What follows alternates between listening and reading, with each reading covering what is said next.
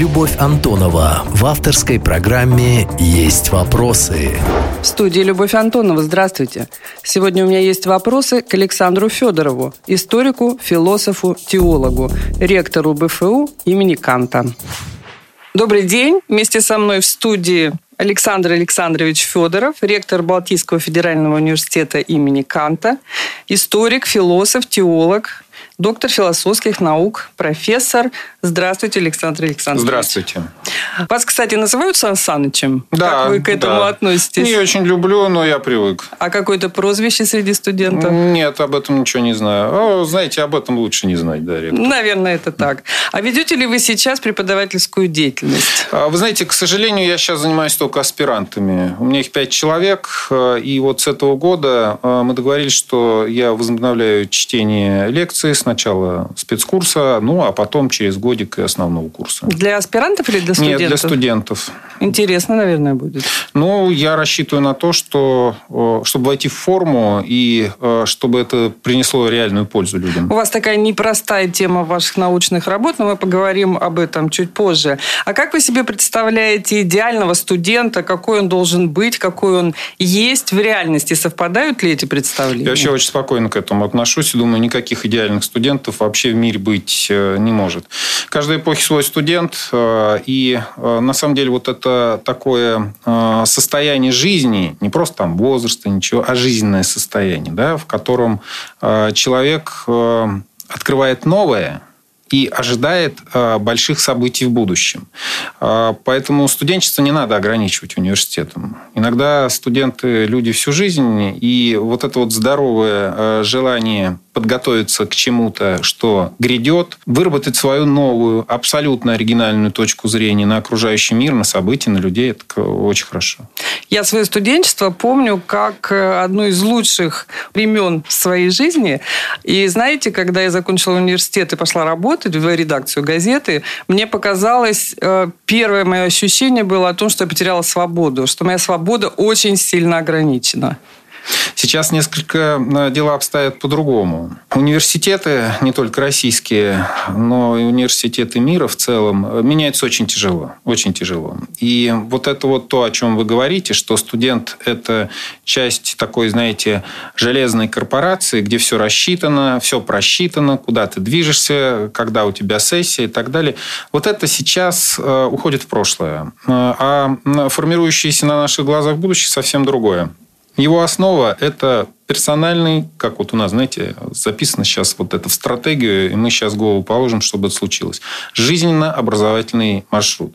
Когда события твоей жизни и образовательные события соединяются в одно целое и служат на твое развитие.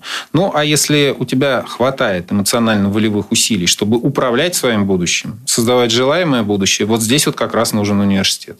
Интересно, вот если говорить о разных университетах, вы э, из Мининского института и родом э, из Нижнего Новгорода. Минского университета. Мининского университета, да. И ему 110 лет, как я прочла на сайте этого университета. И он, мне показалось, очень сильно гордится традициями. Ну, при царе, собственно, был создан.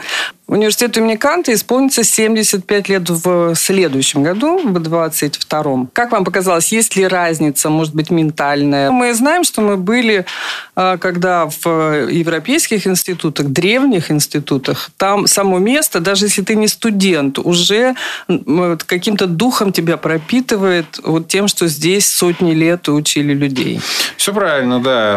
Я вообще родом из университета Лобачевского, который, поскольку я там учился, которому под 150 лет, да, ну, немножко меньше, если брать предварительную историю. Да, вот имперские вузы, есть такое название, которые в царские времена еще образовались, там указами император, конкретно Мининский, распоряжением канцелярии императорского величества, они, безусловно, имеют такой очень сильно закрученный, затянутый исторический шлейф.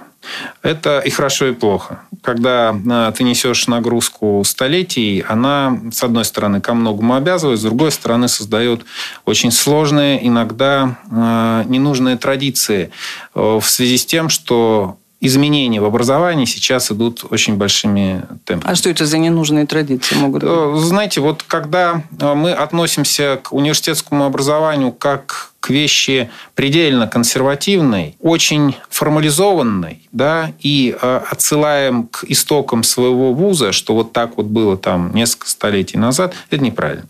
Это неправильно. Дети меняются, э, меняются студенты, меняются взрослые. Вот эти вот изменения как раз и должно быть сущностью университета.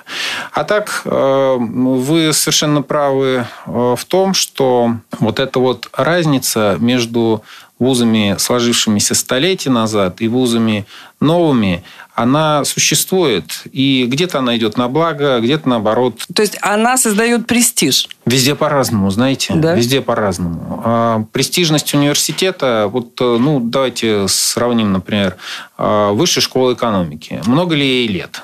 Да, это то, что называется в западной э, терминологии Гринфилд. Да? То есть вот это новое образование, которое развилось и которое ускорилось. А, исторические университеты Европы и мира, они всегда будут привлекательны тем, что они а, несут а, на себе память веков. Огромное количество людей, которые выпустились оттуда, занимали там политические должности, были исследователями и так далее и тому подобное. Но теперь давайте сосчитаем, сколько на самом деле было университетов и сколько сейчас у нас осталось в памяти вот первые десятки исторических вузов. Вузы, которые погибли, о которых мы сейчас ничего не знаем, на порядок больше больше, чем исторических университетов, которые сохранились. Поэтому выносить какой-то вердикт о том, что одно очень хорошо, другое очень плохо, наверное, не будем. А, исходя из этой логики, охарактеризуйте тогда э, Балтийский федеральный университет имени Канта. Он вот молодой, задорный или все-таки за ним этот шлейф традиций, но хоть чуть-чуть, но тянется? А знаете, я вот так вот, пожалуй, что скажу, что э, новая история Балтийского университета именно как университета, который знают в России, начинается в 2011 году. Когда он стал федеральным университетом и когда первый раз получил крупную инвестицию, которая отразилась и на качестве образовательного процесса и на качестве инфраструктуры, и на задачи, которые он ставит. Если мы вот сейчас с вами сравним то, что было в 2011 году, и то, что есть в 2021 году, мы очень удивимся. А если сравним еще с 2001 годом, то э, очевидную разницу Нет, э, это не просто разница. А ага. если еще сравним с 90-м годом, да, то мы с вами да. вообще вздрогнем, поскольку вот э, человек, который в Балтийском университете долгое время был ректором, Андрей Павлович Кремешев, с которым мы сейчас хорошо сотрудничаем, очень много мне рассказывал про то, что с ВУЗом происходило в 90-е, начало 2000-х годов, и как он ожил после 2011 года. И на самом деле это очень молодой университет. И сейчас мы переживаем его детство. Угу. Сейчас мы переживаем его бурный гормональный рост. Да. Вот понимаете, у нас в этом э, году число студентов, которые к нам приехали из э, России, подали заявление на прием э, больше половины больше половины. А в 2011 году их было всего 8%. Вы чувствуете разницу? Да, да, конечно. Университет выполняет очень важную с точки э, зрения политического положения региона, миграционную в том числе функцию, и функцию создания интеллектуальных элит. Университет э, в 2011 году э, начинал с бюджета в 800 миллионов рублей. Это даже не средний провинциальный вуз. Это действительно очень мало для крупного регионального университета. А сейчас этот бюджет ну, вот э, с последней нашей стройкой 3 миллиарда. То есть э, разница есть, и наш... Годовой? Годовой, конечно, да. И наш... Это не очень много, не очень много, но разница значительная. Да? И вот э, наша задача сейчас, чтобы это детство стало осознанной, добросовестной юностью, которая двинется вперед, помогая каждому члену нашего коллектива, нашей корпорации, но и обеспечивая те задачи, которые ставят перед нами государство. Следующий вопрос у меня был об Оксфорде, которому 900 лет. Наверное, вы уже на него ответили, но все-таки я еще раз спрошу, а, в том смысле еще раз, что я его планировал вам задать. Угу. Никогда не будет университет в Калининграде Оксфордом. Да и не надо, я думаю. Вот э, каждому времени свои университеты, и э, каждому университету своя эпоха. Ну, Оксфорд, да, есть э, еще более старший вуз, например, Болонский университет, который вообще в XII веке образовался, да. А, более того, там датировка чуть ли не конец XII века, 70-е, 90-е годы. Э, есть э, действительно Оксфорд, который собой представляют такие, знаете, э, по сути дела, уже мифологические структуры в истории образования и такие, знаете, памятники, в которых постоянно что-то происходит. Смотрите, какая история с Оксфордом. Он, благодаря этой своей символизации в веках, символ университет, значит Оксфорд. Да? Значит, это не просто э, мега круто, это вообще отождествляет с собой высшее образование. Он ведь, э, он ведь э, сейчас настолько изменился, вот даже э, с тем, что было 30 лет назад, не говоря с момента своего возникновения, потому что это был вообще теологический же университет, э, прежде всего, э, он, э, по сути э, дела, сейчас является очень тонкой прослойкой в высшем образовании мира. И представляется очень узкий сегмент, э, который готовит совершенно конкретных людей. Это э, кастовость, да, прежде всего. Это определенный уровень достатка, это определенные задачи, с которыми дети идут в этот университет. Вот почему, например, сейчас в Оксфорде, не поверите, есть программы для э, людей, которые имеют небольшой уровень достатка, э, включая людей других цветов кожи и так далее и тому подобное. То есть там жестко установленный процент, который туда нужно э, набирать. Эгалитаристская такая э, позиция. Но это попадание гарантированное в элитарные слои общества. Не всегда. Мирового? Нет? Я не думаю, что это так. Здесь очень много зависит от, собственно, позиции самого человека и его, э, извините за термин, конкретного когнитивно-антропологического типа. Вот можешь, хочешь, получится. Да. А Оксфорд – это просто дополнительная трамплинная система, которая тебя подбрасывает. Ну, давайте тогда о рейтингах. Я э, прочитала на сайте э, Кантианы, что БФУ попал в британский рейтинг 700 э, университетов мира. Я прочла о том, что позиции улучшились, позиции по цитированию, по э, публикациям научным, э, но все-таки я не нашла, на какой строчке рейтинга находится БФУ имени Канта. Важно ли это? И чего такая скромность? Почему не сказать о том, мы из 700 не знаю, какие. Нет, Скажите нет, сами. Вы неправильно прочитали. Да? На самом деле там про другое написано. Университет э, первый раз э, вошел в рейтинги крупные, э, мировые, в 2020 году. До этого он там отсутствовал.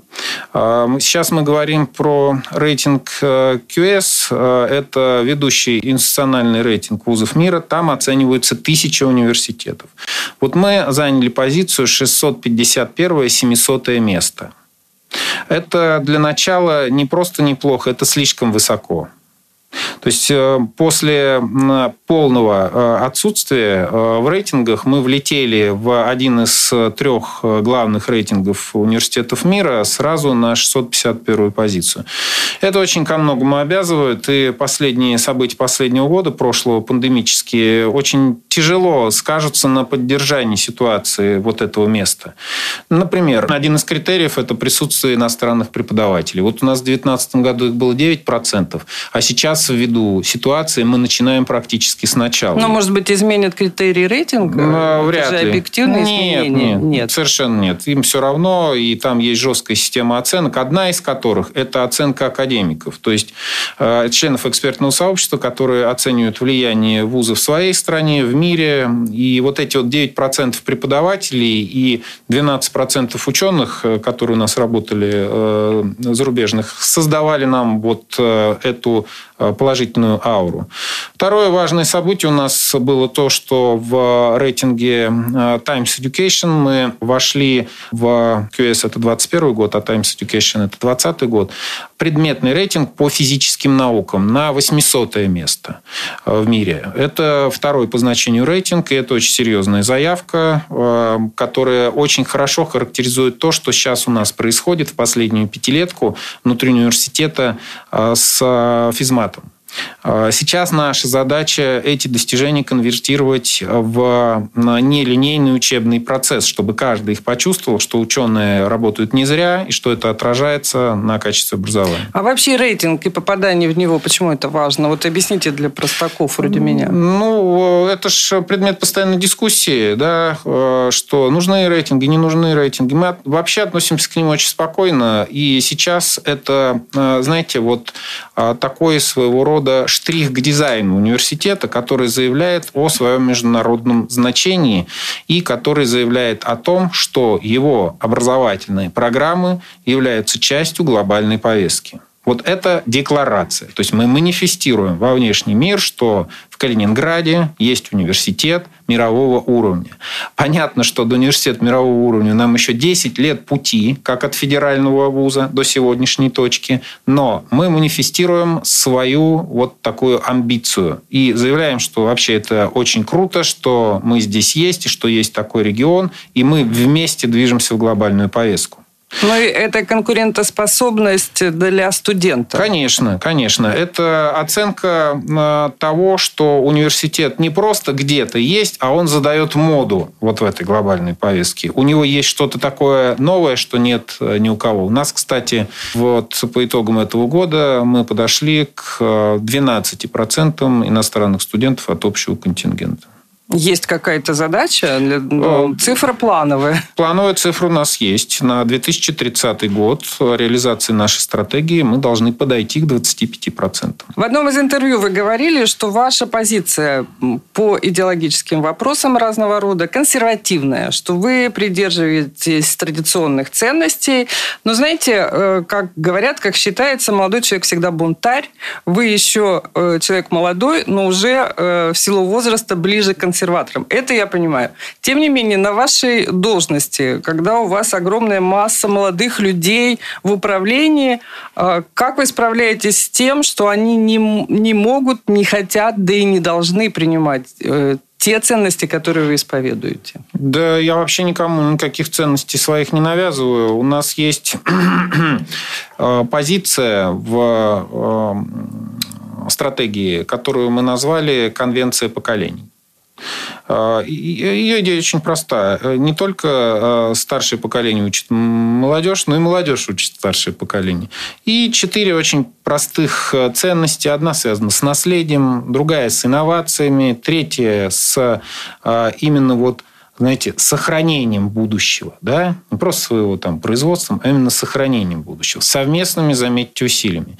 Навязывание ценностей не является вообще задачей университета. Университет предлагает систему ценностей и спрашивает членов своей корпорации, вы готовы исследовать в рамках вашего личного развития, государственной повестки, мы же государственный университет, мы не просто можем, мы обязаны реализовывать государственную политику. А то, что молодость – это время поиска, бунтарства, ну, если бы этого не было, была бы беда в мире. Мир бы перестал производить будущее, мир бы перестал обновляться. А, поэтому я а, абсолютно лояльно отношусь к поиску в пределах разумного.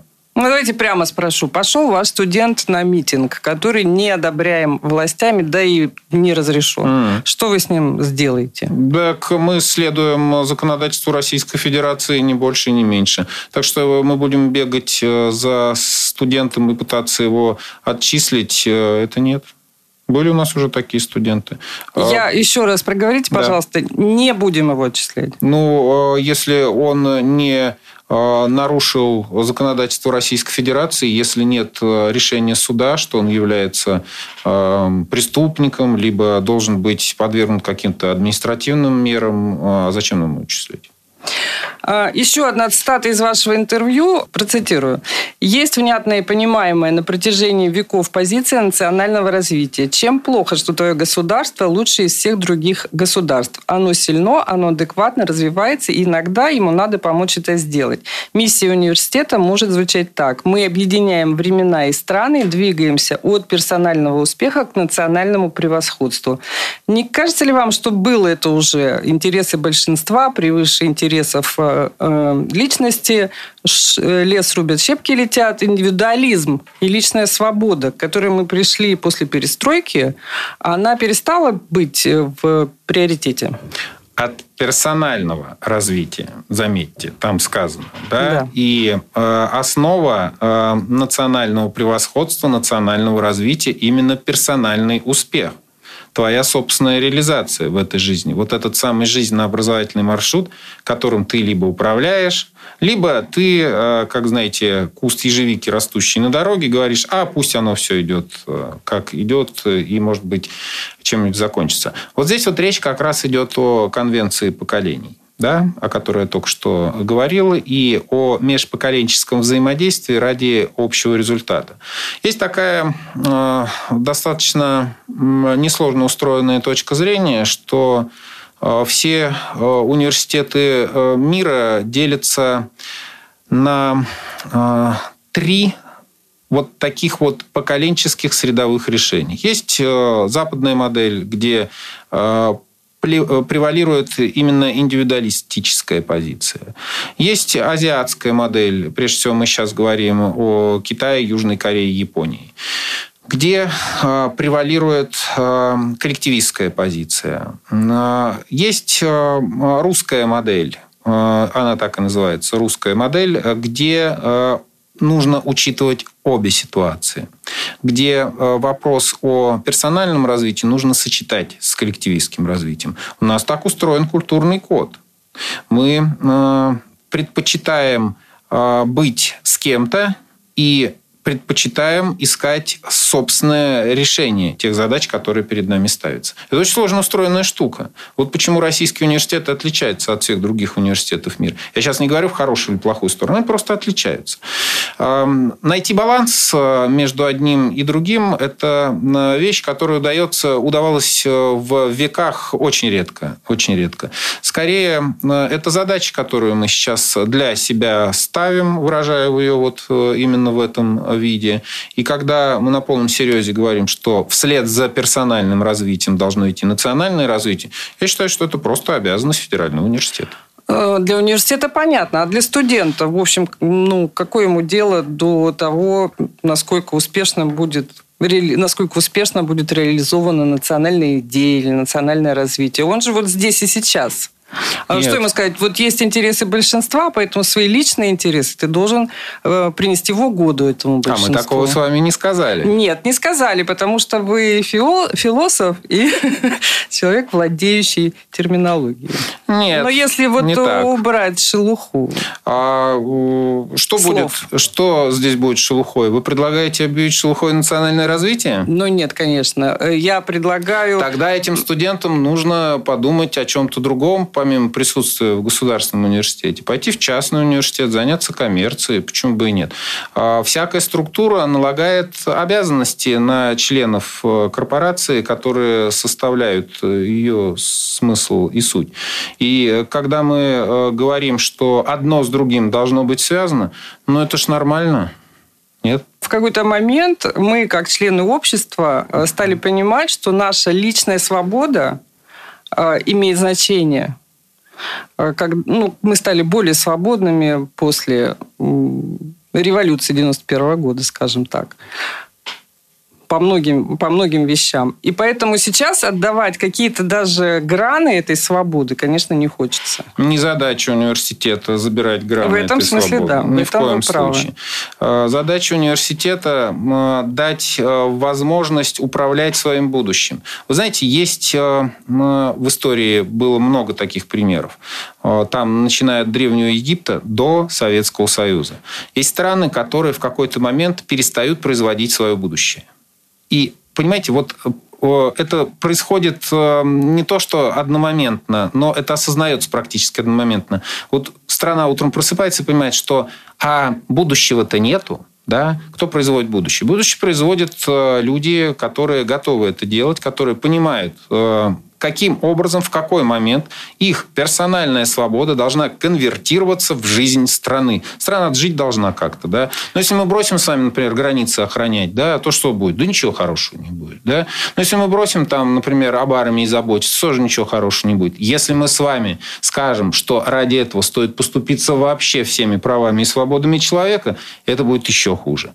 Здоровый баланс Это одна, кстати, из задач университетского образования. Найти его, вот э, эту вот э, грань, по которой можно скользить, ну, а жизнь всегда есть поиск баланса. Александр Александрович, вы стали на такой тонкий лед, что, говоря о будущем, потому что именно в отсутствии стратегии будущего очень много сейчас претензий к государству. Э, что нам транслируют в качестве ценностей? Космос, победу в Великой Отечественной войне, э, исторические памятники. Будущего сформулированного мы, ну, честно говоря, не видим. Так это же в этом прелесть ситуации. Да. Что сейчас мы его формируем а вместе с вами, все вместе, с всей страной, вместе с президентом. И а, мы сейчас ищем основу и опору. Да? Вот э, вы сказали, что у меня консервативные ценности. Консерватизм определяется... Это вы сами о себе так сказали. Э, я сам о себе сказал, да. что у меня консервативные ценности. Консерватизм определяется тем, что человек или общество ищет положение об основании. То есть на чем он стоит. Да, вот вы сказали тонкий лед. А я чувствую, что у меня под ногами огромный материк, на который я спокойно опираюсь. Он основывается на том, что лично у меня есть позиция в отношении того, что такое человечество вообще, и что такое, в частности, моя э, небольшая роль э, в этой жизни. Как бы мне ее хотелось э, прожить. Это, кстати, одна из причин, почему, например, я решил приехать в Калининград и заняться развитием Балтийского федерального университета. Поподробнее То... скажите, почему? А потому что жизнь не такая долгая штука, а период активности не настолько велик, чтобы не попробовать разные вещи, если ты чувствуешь, что ты в силах это сделать. Давайте э, еще поговорим о том, что до вашего назначения э, прям череда скандалов э, была связана с университетом. Вот один из них был связан с преподавателем, который нетрадиционные как раз ценности транслировал на своих лекциях в общении со студентами. Ей не продлили просто контракт на следующий год. И должны ли студенты вот эту многополярность и многогранность жизни и ее разнообразных проявлений иметь о них представление? Да нет, пожалуйста, вопрос в том, что зачем на лекциях-то транслировать вот эту штуку? Есть у тебя твои личные ценности? Ну и, э, пожалуйста, это важно, у всех должны быть личные ценности. Есть э, задача, которую преподаватель э, решает в рамках учебного процесса. Более того, есть учебный план и дисциплины, когда мы занимаемся освоением навыков, там, а, формируем компетенции в рамках задач достижения э, какой-то эм, э, профессии. Вот эта вот ситуация, она на самом деле абсолютно стандартная. Периодически возникают преподаватели, которые по разным причинам психоэмоционального устройства, я сейчас ни о ком плохо, заметьте, дисклеймер, так я сказать, понимаю, не говорю, да, да, да. желают донести э, особенности своего внутреннего мира для аудитории. Но для этого есть другие места правда. Вот э, то, что человек должен делать на э, лекциях во время рабочего дня, это один сюжет. То, что он хочет сказать миру, это другой сюжет. Э, разрывы контрактов, э, знаете, это... Я просто не помню эту историю. Разрывы контрактов – это очень индивидуальные вещи, и они происходят, на самом деле, очень редко. Вот по таким причинам. Очень редко.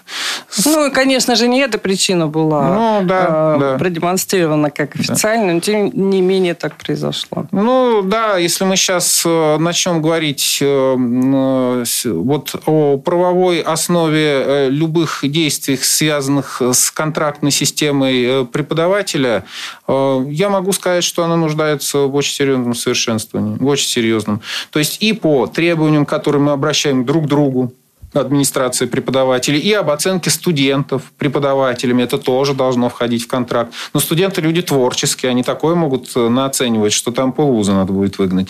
И вот как раз сейчас э, задача обратной связи моментальной вот э, является одной из задач укрепления позиции преподавателя. Ну, это просто с развитием социальных медиа, по-моему, эта реакция мгновенно просто становится известной. А вы создали комитет по этике? Да, Чем создали. он занимается? Ну, вот это что называется, задел на будущее. Он создан, он работает. Он периодически рассматривает обращения не только студентов, но и преподавателей. Это не комиссия по трудовым спорам.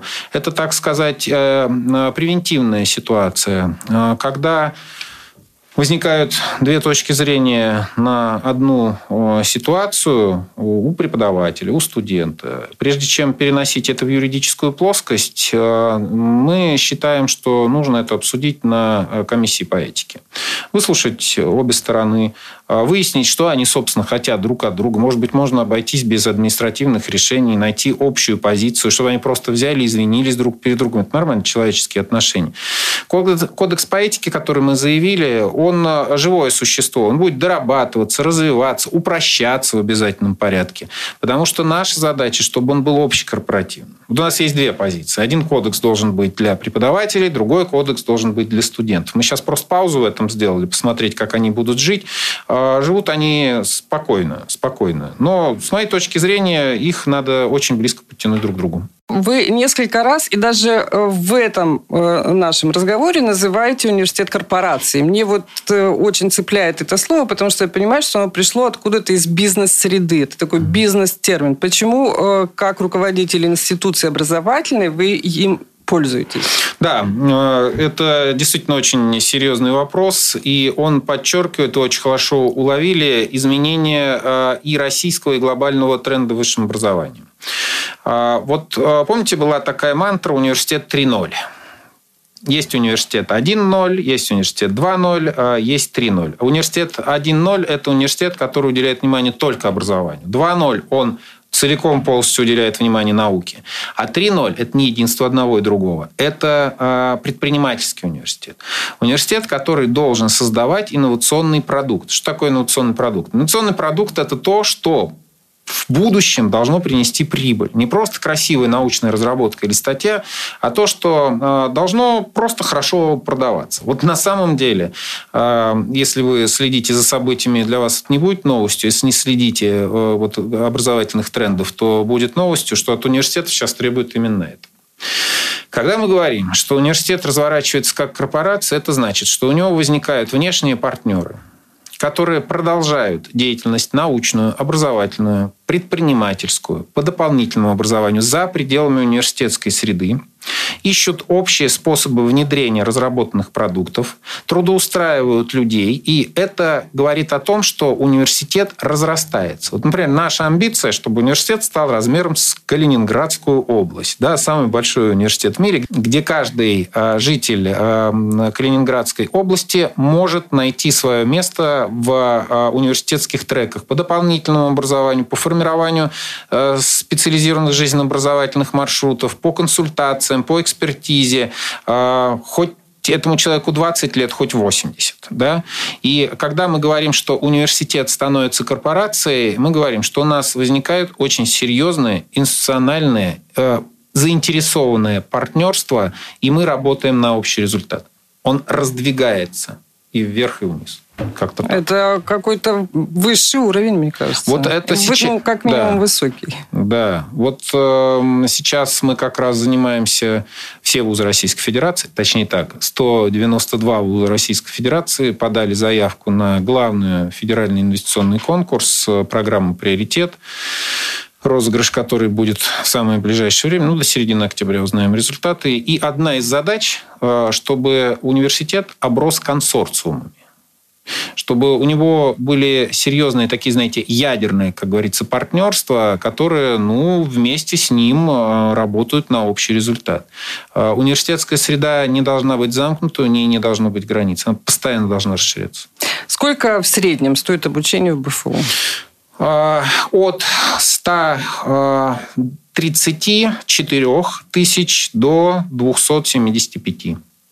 Э, студент, который учится на платном э, курсе, он такой более свободный человек? У него какая-то вольница есть? Заплатил, Никакой. могу э, Совершенно. спокойно пропускать лекции? Вообще никакой разницы сейчас нету. Ну, совершенно. А можете вы назвать долю вот этого платного обучения в общем бюджете? Да, конечно, это одна треть. Вот на самом деле это не очень много. Университеты нашего масштаба должны иметь 40-50% вне бюджета. Ну, вот у нас так сложилось. А сколько тогда бюджетники занимают? Какую пропорцию? Так это вот, те, кто учится бесплатно? Да, да. да. Хорошо Не бесплатно, а, а за счет средств государства. Окей. Это огромная разница. Ну, просто по тому, что человек успешно сдал а, Совершенно, ЕГЭ. Совершенно правильно, да. Сейчас э, система э, приема, как это и было устроено на результатах ЕГЭ и дополнительных баллов, не очень большого количества за ряд достижений. Ну и, собственно, как мы с вами и сказали, две трети – это у нас э, люди, обучающие за счет государства, и треть – это за собственность. А вот эту общую сумму цену обучения в БФУ, наверняка вы знаете. Вот одного человека с первого курса принять и выпустить его. Ну, на самом деле, дипломом. Э, вы сейчас задаете очень хитрый и сложный вопрос. Мне кажется, они простые. Э, нет, смотрите, вот я вам назвал э, цену за платное обучение. Да. 137 274. В год. В год. За год. Да, угу. да. Значит, на самом деле, эта цена соответствует тому, сколько университет получает субсидию за бюджетного студента. А, то есть стоимость платного студента соответствует стоимости обучения бюджетного студента. И э, если ответить на ваш вопрос просто, то да, значит, например, студента-педагога мы учим за сумму, не превышающую 140 тысяч в год, да, а студента-медика за сумму, превышающую 250 тысяч в год.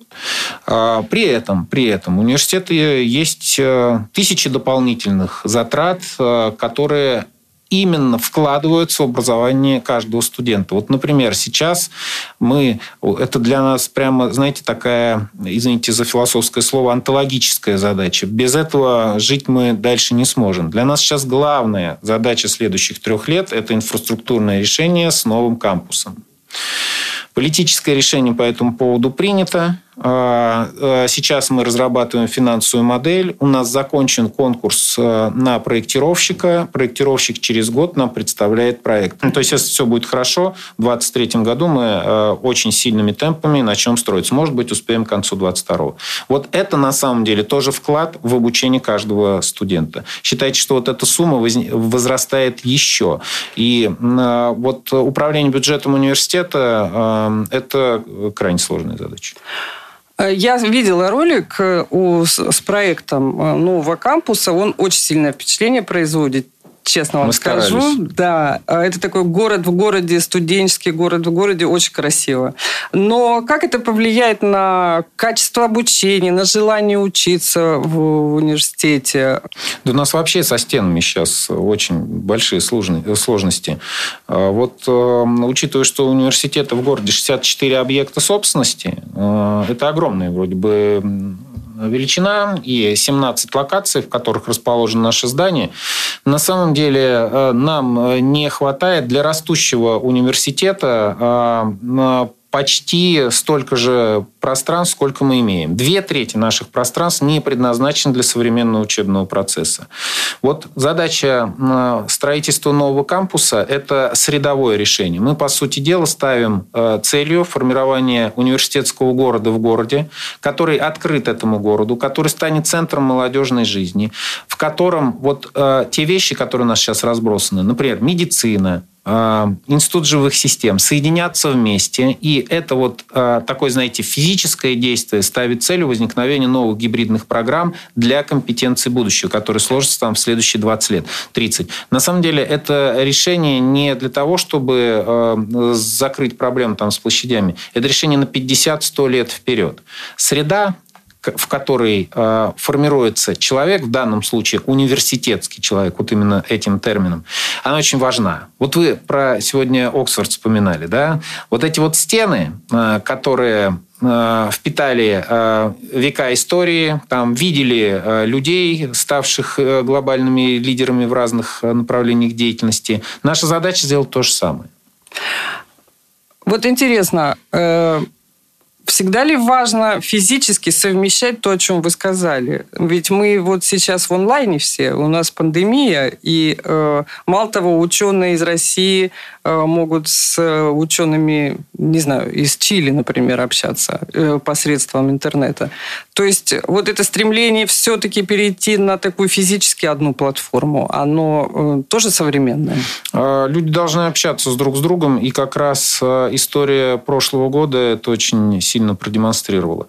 Вы знаете, наша любимая тема последнего десятилетия про глобализацию, о том, что мир стал глобальным, и у нас все хорошо. Более того, стали рассказывать про общие ценности, естественно, англосаксонские. И то, что мы придем к какому-то общему знаменателю, трансгуманизм.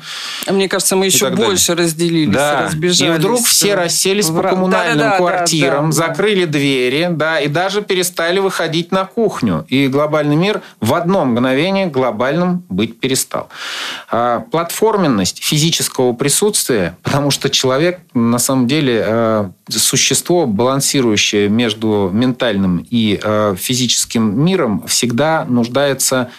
в земле, на которой он стоит. После этого можно предаваться любым фантазиям. Вот давайте сделаем эту землю, на которой стоять э, комфортно и которая дает уверенность в том, что ты действительно находишься в среде профессионалов, э, заботящихся о твоем будущем. Э, понимаете, когда вот я этот пример привел, медицина, биология, там задача очень простая, чтобы совместные лаборатории возникли, и люди там начали делать те вещи, которые до сих пор не делали, о которых только думали. Это один из примеров. И никто никогда сейчас в качестве второго базового тренда не прекратит и не отменит интернет-общение. Это просто уже невозможно. Мало того, что это удобно, к тому же это дает новую точку зрения на мир, на себя, на других людей. Сочетание одно с другим – это вперед развития следующего столетия человечества. Но я, кстати, сторонник того, что среда действительно создает человека. А, хотя есть э, много противников этой точки зрения, мол, в России да. как были покосившиеся заборы, и ничего с ними не сделаешь. Сделаешь все-таки, как вам кажется? Конечно. А, здесь э, вопрос, а, опять-таки, вот знаете, мы выбираем точку обзора, с которой видим мир – с одной точки обзора кто-то э, видит э, покосившиеся заборы. Да? Это точка зрения, которая для него доступна. А кто-то видит пейзаж Левитана? Вы это Совершенно точно. Кто-то видит пейзаж Левитана, а кто-то видит э, э, остроумные и интересные технологические решения, которые, возможно, не всегда получаются. Но вот сидеть и страдать о том, что вот у нас ничего не получается и все плохо, знаете, это не в нашем стиле. Мы э, скорее склонны склонны к тому, чтобы э, собраться и двинуться вперед э, совместными усилиями, производя интересное желаемое будущее. Очень э, конкретный вопрос по поводу кампуса. В университете есть профсоюз студентов, который совсем недавно поднял бучу, прошу прощения за сленг, по поводу идеи об уплотнении общежитий. Мне кажется, вы откатили назад эту идею. Нет, мы же выставили это на открытое обсуждение. А, и спросили, да, а, учитывая крайнюю сложность, крайнюю сложность. Ну, э, половина иногородних испытывающих, но это ни один вуз России не перенесет. Естественно. Значит, крайнюю сложную ситуацию мы вежливо спросили, по-моему, ВКонтакте был опрос, а не согласны ли вы? Нет, не согласны. Профсоюз, как очень правильно устроенная система, взял флаг, да, и пошел кого-то от кого-то защищать. Там нет кого был защищать. Потом, на самом деле, деле с профсоюзом у нас отличные отношения, это очень нужная организация. Благо, что сейчас она ожила, вот там э, года три назад она вообще на дне лежала. Сейчас там больше тысячи членов, это хорошо, это очень хорошо. Это ведь профсоюз именно студенческий, у студенческий, да. Угу. И, по крайней мере, есть с кем разговаривать. Они ставят правильные вопросы, мы их э, решаем. А вот, например, э, несколько десятков, даже, по-моему, больше, несколько, больше двух сотен студентов первого курса сказали, что да, мы готовы к уплотнению. Угу. Да. А какое-то будет общее решение? А там все индивидуально очень. Э, с старшекурсников, ну, опрос же мы провели, угу. да. Э, те, кто согласились, там их очень немного. Те согласились, а там 70% не согласился, их никто трогать не будет. Еще одна тема по поводу профсоюза – это вакцинация. Да. Тоже шла дискуссия в России о том, допускать ли на учебу э, студентов, не привитых от коронавируса. Какое у вас решение? Да нет, конечно, допускаем. Это даже без сомнений. А сейчас число вакцинированных сотрудников университета ну, плюс давайте там медотводы соберем, все вот это, достигла 80%. Мы позаботились о безопасности студентов. Теперь мы просим, чтобы студенты позаботились о нашей совместной безопасности. Поэтому, начиная с ну, буквально десятых чисел сентября, мы формируем систему вакцинации студентов, как, вот знаете, такой индустриальный механизм. Система записи через э, специфический сервис. Э, регион поможет нам по нашим локациям с передвижными пунктами. Клинико-диагностический центр берет на себя координацию. Ну и мы, конечно, ставим задачу большинство провакцинировать. Но если у меня нет QR-кода о прививке, я могу прийти на ну, лекции, конечно, соблюдая собой. просто меры да. безопасности. Никто ничего не запрещает, избавиться. В этой студии в моей программе был э, профессор, физик Артем Юров. Мы говорили с ним о том, что в России фундаментальная наука финансируется значительно хуже прикладной. Вы уже сказали о, о корпорации, я об этом э, поняла, но э, вы согласны с его мнением о недостаточном финансировании фундаментальных э, ну, научных разработок? Да, с Артемом Валерьяновичем у нас на этот счет э, периодически возникают э, дискуссии.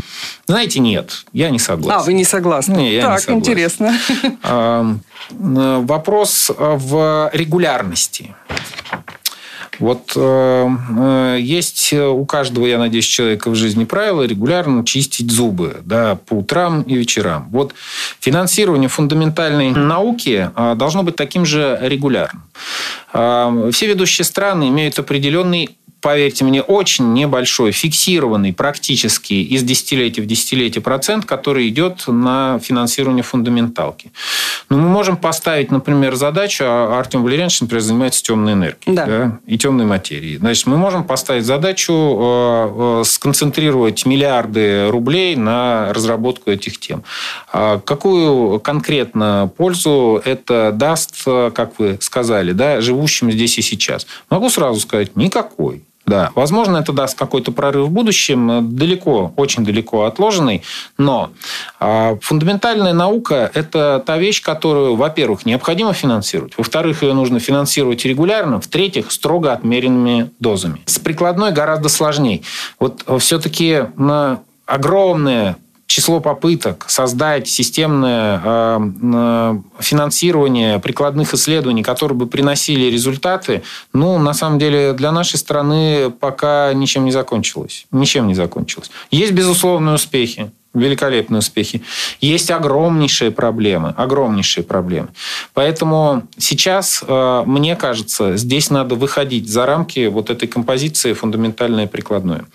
Если мы говорим, что э, формирование инноваций это есть э, эффект создания абсолютно нового продукта, который может быть включен вот в этот план изменения реальности, в конкретной отрасли экономики, в конкретной исследовательской отрасли. Может быть, это новые приборы, может быть, это новый аппарат, может быть, это новая точка зрения, если мы говорим о гуманитаристике, например, что очень тоже важно. Вот надо финансировать то, что дает фундаменталка с прикладной вещью. Вот тогда все получится. А гранты на научные разработки, э, это проблема их получить? Э, насколько ими пользуются ученые из университета, и может ли сам университет финансировать подобные научные разработки, а потом становиться соавтором или совладельцем успешных проектов?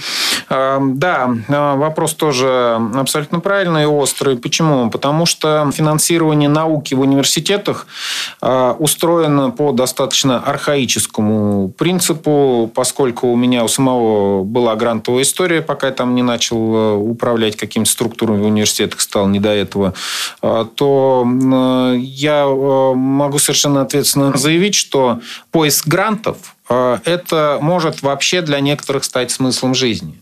И погоня вот э, за темой, под которую можно получить финансирование, прыгание с одного участка на другой, для некоторых исследователей становится тем образом существования, да, модус такой вивенди, который затягивает их навсегда это порог э, финансирования э, исследовательских коллективов в университетах. Потому что за редким исключением в нашем бюджете не предусмотрено э, прямое адресное финансирование исследователей и научных групп, которое бы было вписано в основной бюджет. Мы выдумываем разные способы финансирования, формируем собственные программы развития, естественно, поддерживаем коллективы. Более того, например, у нас есть группа ученых, которые говорят, что мы там получаем вообще в России мало денег, и что нам нужно постоянно охотиться за грантами. Претензии справедливы. Это надо менять. Хотелось бы только напомнить, что любой э, исследователь-естественник, э, любой человек, занимающийся инжинирингом, э, машиностроением, использует университетские технические базы которые созданы за огромные деньги, которые дают возможность ему получать вот эти самые гранты. Здесь нужно найти баланс именно между персональными интересами и интересами коллектива. Давайте представим, э, ваши биологи изобрели вакцину против коронавируса, успешную. Э, будет университет э, совладельцем при продаже этой вакцины? Сложная юридическая штука, потому что при начале патентования любого изобретения присутствуют, как вы понимаете, три стороны. А непосредственно автор, источник финансирования и институция, в которой все это происходило. Каждый раз, каждый божий раз возникают абсолютно разные результаты. Кто перетянет? Да. На самом деле а, есть а, строчка в контрактах, а, где у исследователей, где продукты интеллектуальной собственности принадлежат университету. При этом, когда мы начинаем исследовать источник финансирования, например, что этот продукт был сделан на территории университета, но с помощью внешнего финансового воздействия, гранта какого-либо организации, возникает спорная ситуация. Патентное право Российской Федерации, вот с моей э, личной точки зрения, развито очень плохо, очень плохо. Это, должна быть, э, это должно быть переговорное право, где ищут компромисс, чтобы каждая из сторон э, получала удовлетворение от итогов э, деятельности, а не тащила, не разрывала эти итоги на куски. Не могу вас не спросить о 300-летии Мануила Канта, который мы отмечаем через несколько лет через три года. Президент подписал указ, он фактически признал важность Канта для научной мысли в России. А насколько это важно для университета и какие планы как отмечать эту дату? Э, Иммануил Кант является патроном нашего университета. И э, президент России, кстати, имел к этому непосредственное отношение, потому что он эту идею одобрил, поддержал, и без его участия это никогда не случилось. Для нас это очень важно. Эм, носить э, имя Канта – это и, так сказать, находиться под его, как это правильно сказать, амофором, да, э, это большая честь для университета.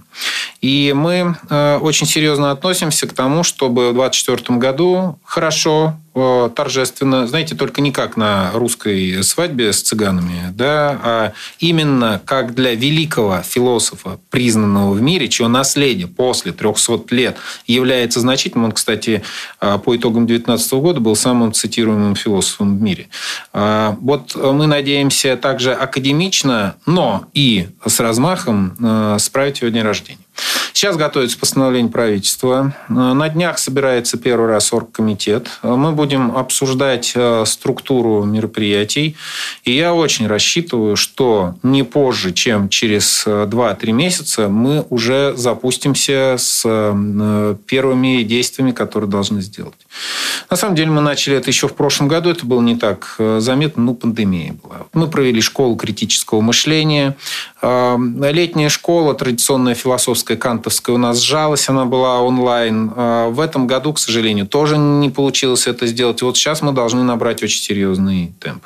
Но вы единственный и главный э, подрядчик, продюсер этого события? В рамках указа президента мы, э, если заметили, вообще не упомянуты. Да. Интересно. Мы упомянуты будем в постановлений правительства. А, там а, два главных э, распорядителя. Это Министерство науки и высшего образования, но мы являемся его частью, и Российская академия наук. Поэтому, как и во всех э, историях с свадьбами, да. Большими Есть две стороны. Страна жениха ага. и страны, не, сторона невесты. Вы сторона жениха, видимо. Да, безусловно. А, вашей научной работы, кандидатская, в частности, была посвящена масонству. Невероятно интересная, наверное, тема, особенно для тех, кто ничего об этом не знает.